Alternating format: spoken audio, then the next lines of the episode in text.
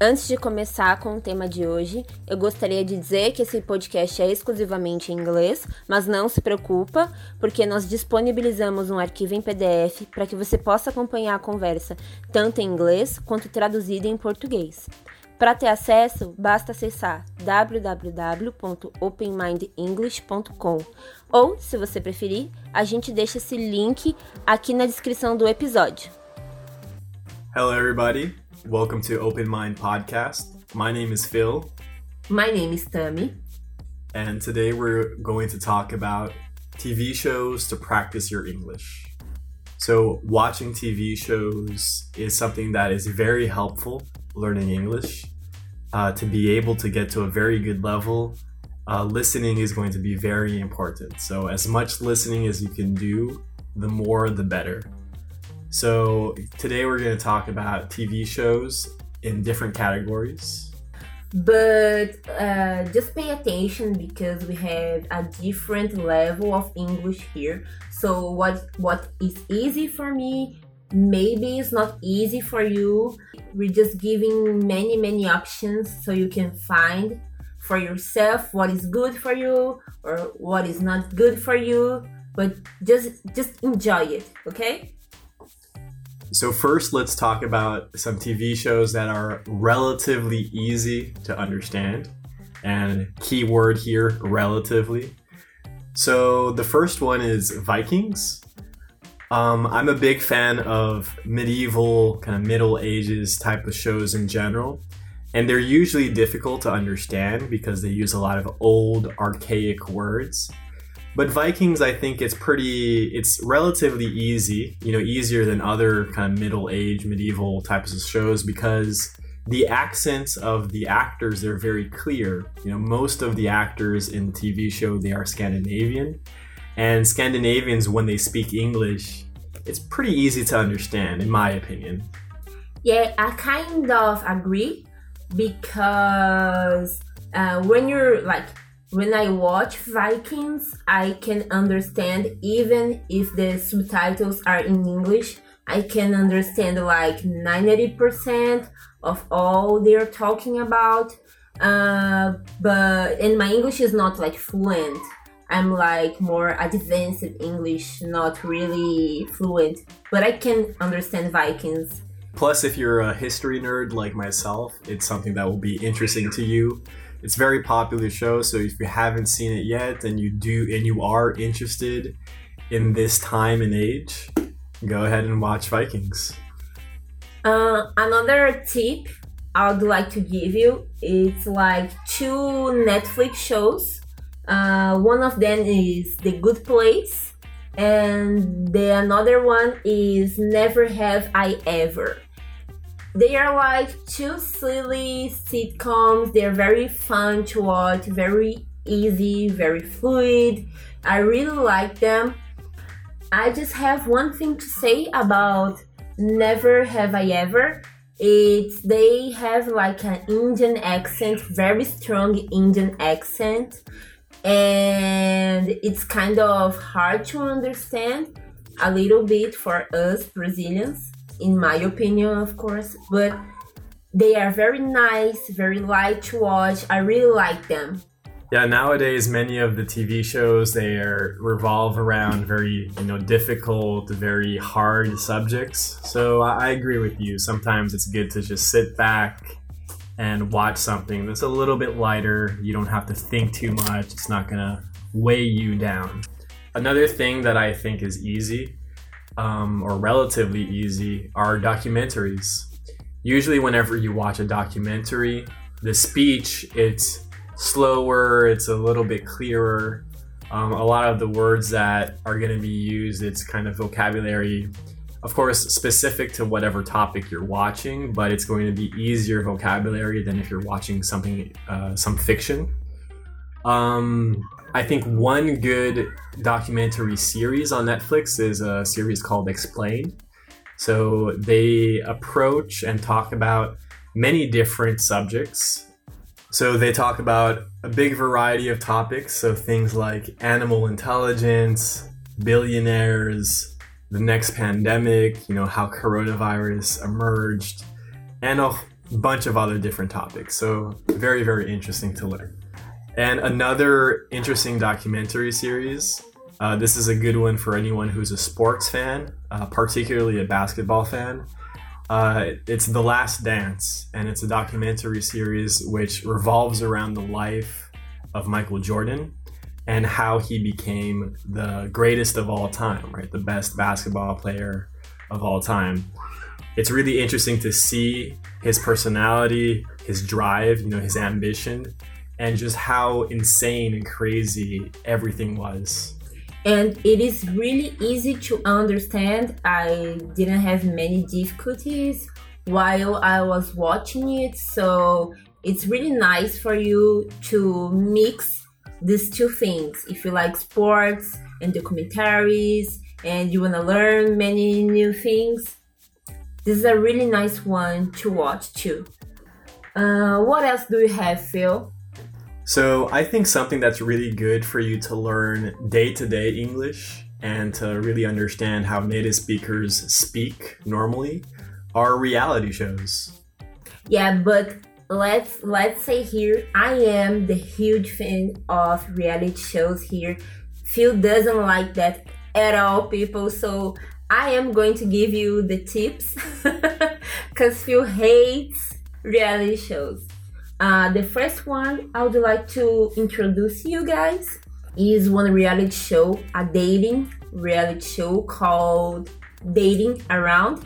Well, you said you're right. I'm not a big fan of reality shows, but this one I liked. This one I thought was pretty interesting. okay. This dating around is about like one person who goes on a date with other five different people in the same night. Before you continue, just to correct you quickly, when you say that, it's better if you say one person goes on a date with five other people. Ah, okay. Okay, thank you. So this person go on a date with five other people. And it's really nice to see how they are relating between all the situation. But it's not five people at the same time. Like it, it is in different nights.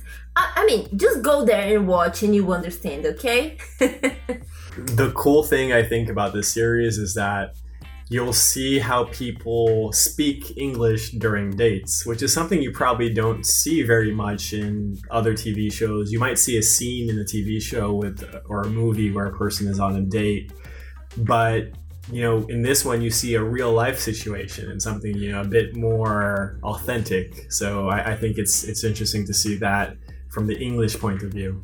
Yeah, it is a good one to watch if you have an international crush okay? Exactly.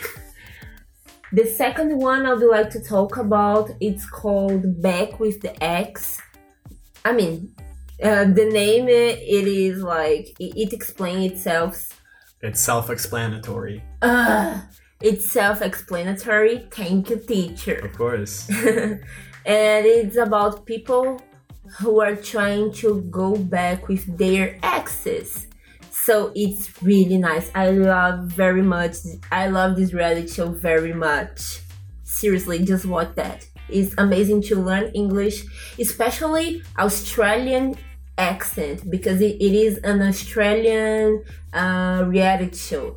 So if you are planning going to Australia, I recommend you to watch this TV series because you're gonna learn more about the Australian accent. I agree. Uh, the Australian accent is an accent that a lot of my students they say they have difficulty with. So if you plan on going to Australia or if you plan on hanging out with Australians for some reason, uh, it's a good one to watch. Let me just make a very quick comment though uh, on grammar. A very common mistake that people make in English, which is a mistake that you almost made right now, but you corrected yourself. So congrats. I think that was very good. Thank you. So you said Oh, I like very much this series. You almost said that. I like very much this series, which is a direct translation from Portuguese. It's better to say, I like this series very much. So never say, I like very much. Say, I like the thing first, then you say very much. Pay attention to that, guys. I almost did the wrong thing. And the third uh, reality show I'd like to show you guys, it is called Instant Hotel. Uh, it is a Australian uh, reality show. It's really nice.